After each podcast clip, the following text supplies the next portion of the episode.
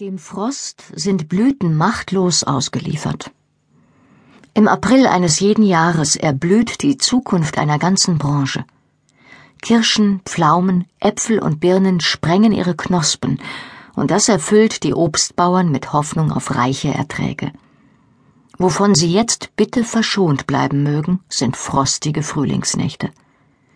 Denn schon wenige Grade unter Null können den zarten Blüten den Garaus machen – und ohne sie fiele die Ernte aus. Oft entscheidet eine einzige Nacht darüber, ob das Jahr erfolgreich oder ruinös für den Berufsstand ausfällt. Wie gut, dass die Obstbauern dieser Bedrohung nicht völlig machtlos ausgeliefert sind. So teilt ein Arbeitskalender die Blühphasen in zehn verschiedene Stadien. Vom Knospenaufbruch über Mausohrstadium und Vollblüte bis zur Kurznachblüte. Jedes benötigt spezielles Augenmerk und Sonderbehandlung. Jedes Blühstadium kann der Kälte unterschiedlich gut widerstehen.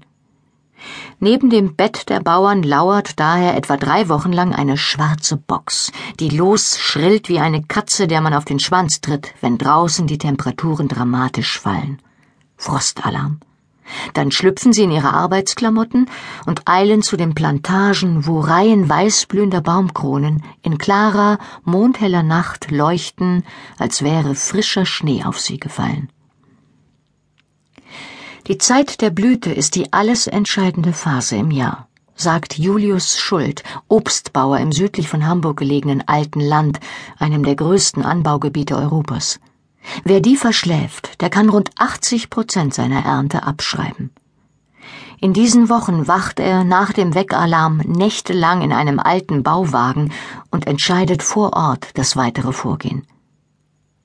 Bleibt der Himmel wolkenlos, die Luft unbewegt und wird die kritische Temperaturmarke unterschritten, setzt der 51-Jährige die Frostschutzanlage in Gang. Tausende von Düsen besprühen daraufhin seine zehn Hektar große Plantage mit einem heftigen, doch sehr feinen Regen, der an den Pflanzen sofort gefriert und im selben Augenblick Wärme freisetzt. Eis ist nämlich energieärmer als Wasser. So paradox es klingt, diese kleinen Energieschübe, ausgelöst durch fortlaufend gefrierendes Wasser, retten die Blüten vor dem Frosttod. Doch nicht jedes Gewächs braucht die rettende Hilfe des Menschen gegenüber überraschenden Frosteinbrüchen. Der zierlich wachsenden, strauchförmigen Zaubernuss hat die Natur eine eigene Leitzentrale mitgegeben, die in kritischen Fällen die erforderlichen Abläufe selbst zuverlässig koordiniert. Die in Asien beheimateten Arten drängt es ab Januar zur Blüte.